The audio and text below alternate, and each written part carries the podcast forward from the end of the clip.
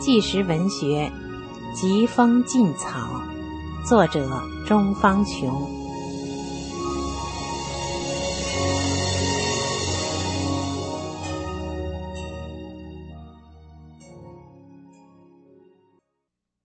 死刑床，在简阳市看守所里，我后来被他们长期绑在死刑床上。死刑床是用铁板做的。床上有小洞，用来穿绳子。死刑床只有一人躺着，双手侧放在床上，那么宽。人睡的臀部部位有一个大洞，屎尿拉出来后就顺着这个大洞流下去。他们将我平躺着摁在死刑床上，捆紧，绳子是筷子头粗的麻绳，两个人用一根长绳。从颈部前面绕到两臂，绕一周，在床上打死结，再从上往下交叉，像捆蚕丝兔一样，把身体绑死在床上。若头一动，就会被下巴下面的绳子割痛。过不了多久，我的双臂开始疼痛，紧接着脖子、背部疼痛难忍。度日如年。开始时，除了上厕所，整日整日绑在床上，我就通过发正念、背师傅的经文来缓解痛苦。师傅在录这篇经文中说：“修炼就是难，难在无论天塌地陷、邪恶疯狂迫害、生死攸关时。”还能在你修炼的这条路上坚定的走下去。人类社会中的任何事都干扰不了修炼路上的步伐。后来他们给我灌进去，却不准我上厕所，以此增加我的痛苦。一次，我的肚子已经被尿胀到极限，想尽一切办法，实在憋不住了。痛得我汗水布满额头，打湿了内衣。这种忍受可真是度秒如年。无奈中，我告诉其他人，让他们把绳子给我解开。然而，我这种最基本的要求却遭来残忍的毒打。犯人的头离英用拳头猛击我的胸部，另一贩毒死刑犯。则用他戴的手铐猛击我的头部。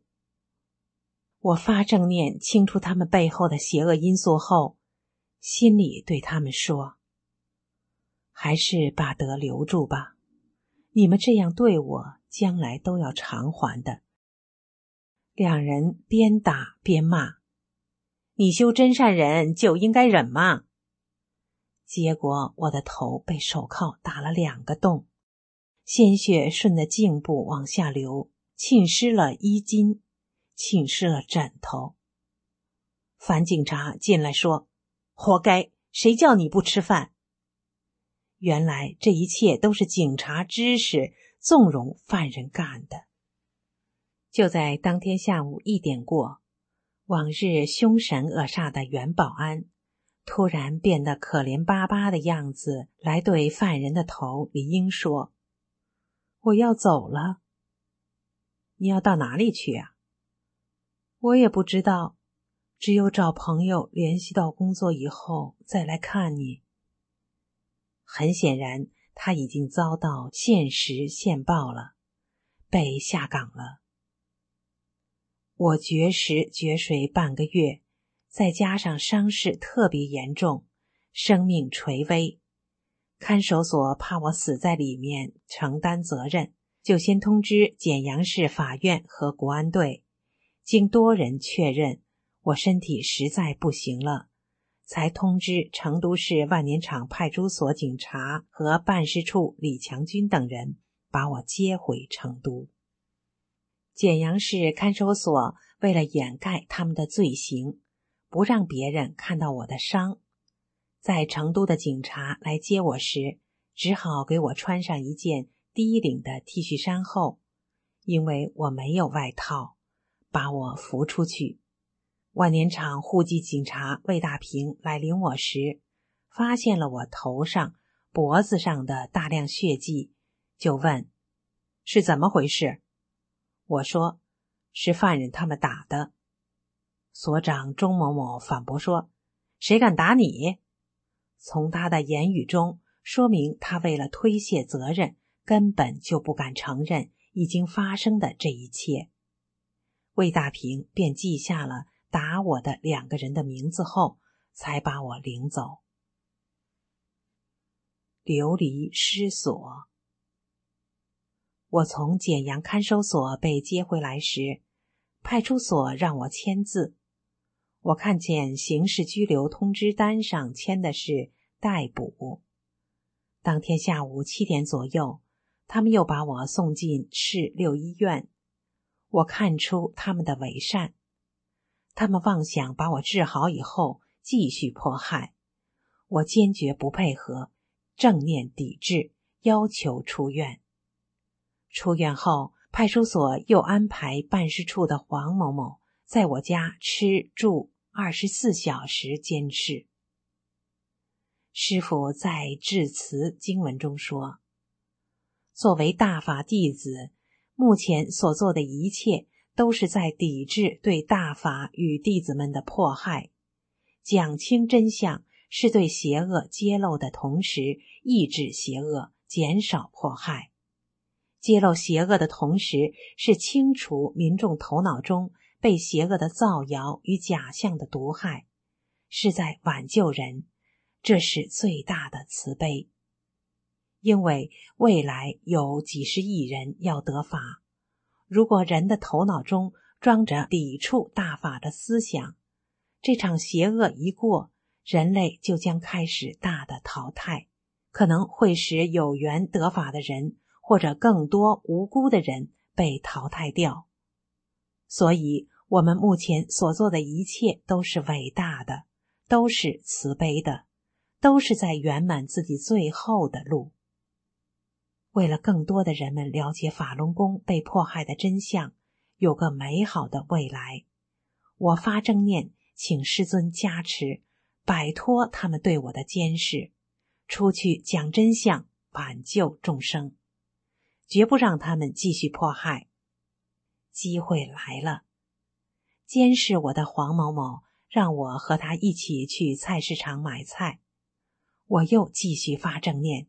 清除黄某某背后的一切邪恶因素，请师尊加持我，在他买菜时把他定在那里，我一定出去做好师尊叫我们做的三件事。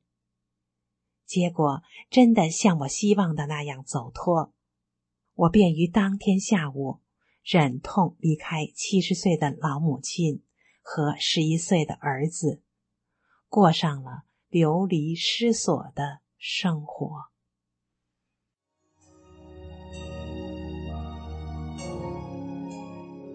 各位听众朋友，您现在收听的是《纪实文学疾风劲草》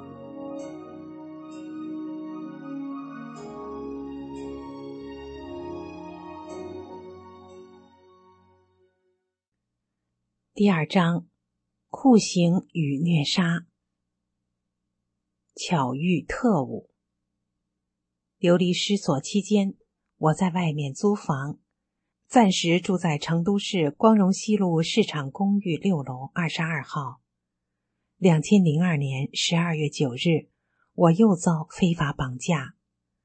事情是这样的：下午两点三十左右，我从火车北站发货回暂住房，发现一名身背挎包。坐在车棚门口的小伙子有些面熟，我以为是修炼前在股市上见过面的熟人，也没在意。我把自行车停放好，背上背包和提上我买的菜上楼。他跟在我后面也上来了。我觉得有点不对劲儿，就把菜放在地上系鞋带，让他先走。他仍站在我后面不走。于是我边走边发正念，他一直在我后面跟着。跟到六楼时，我站着让他，他叫我把房门打开。我说：“我又不认识你，凭什么开门？”他立即将手伸进衣兜，掏出警官证。紧接着，他一个扫腿把我绊倒在地，并将我双手反背上拉，并用一只腿跪在我的背上。我大声喊：“邪恶抓好人了！”这时，从楼下上来很多的警察，他们很快抢过我的钥匙。我又大声喊：“门打不开！”但是他们费了好大一番功夫，还是把门打开了。室内一位绝食三个月、刚回家不到一星期的同修也遭绑架。他们把我的双手往后背向上拉，再用绳子绑住，摔在客厅冰冷的水泥板上，再用绳子捆住双脚。警察张志用一寸宽的封口胶布绕头几周，将我的嘴缠绕封住。再用黑塑料袋把头罩住，几个警察强行把我抬下六楼，像扔麻袋一样把我丢进警车，拉到光荣小区派出所。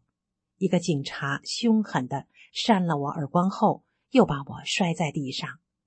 我全身都是泥灰，整个脸与捡炭灰的没什么两样。过了一小时左右。又把我转至白芙蓉宾馆四楼非法监禁。正念的威力。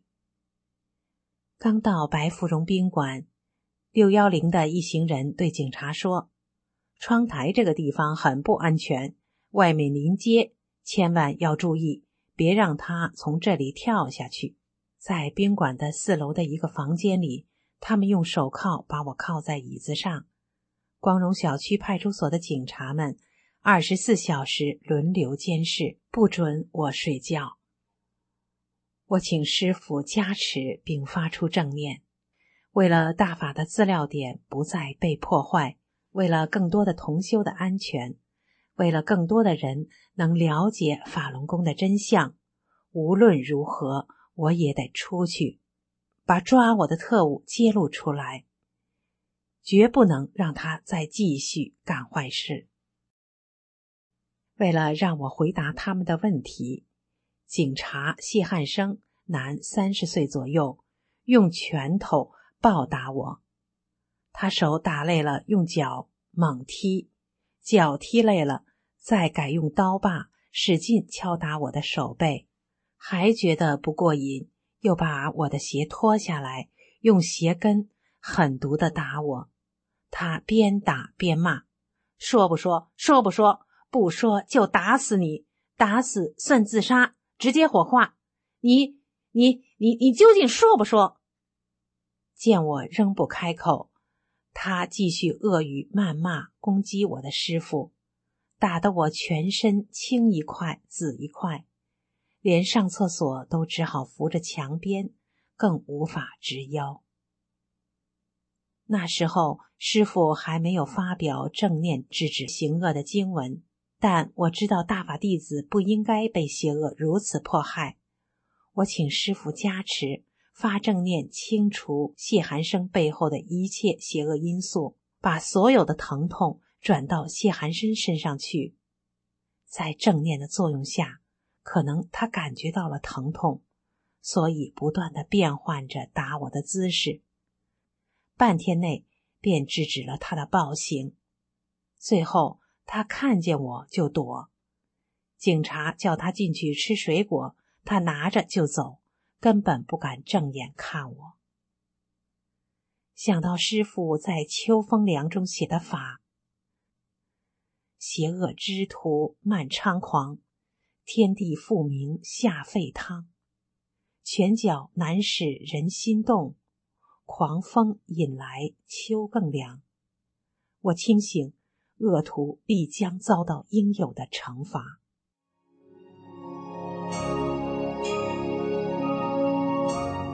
听众朋友，纪实文学疾风劲草，今天就为您播送到这里，下次节目再见。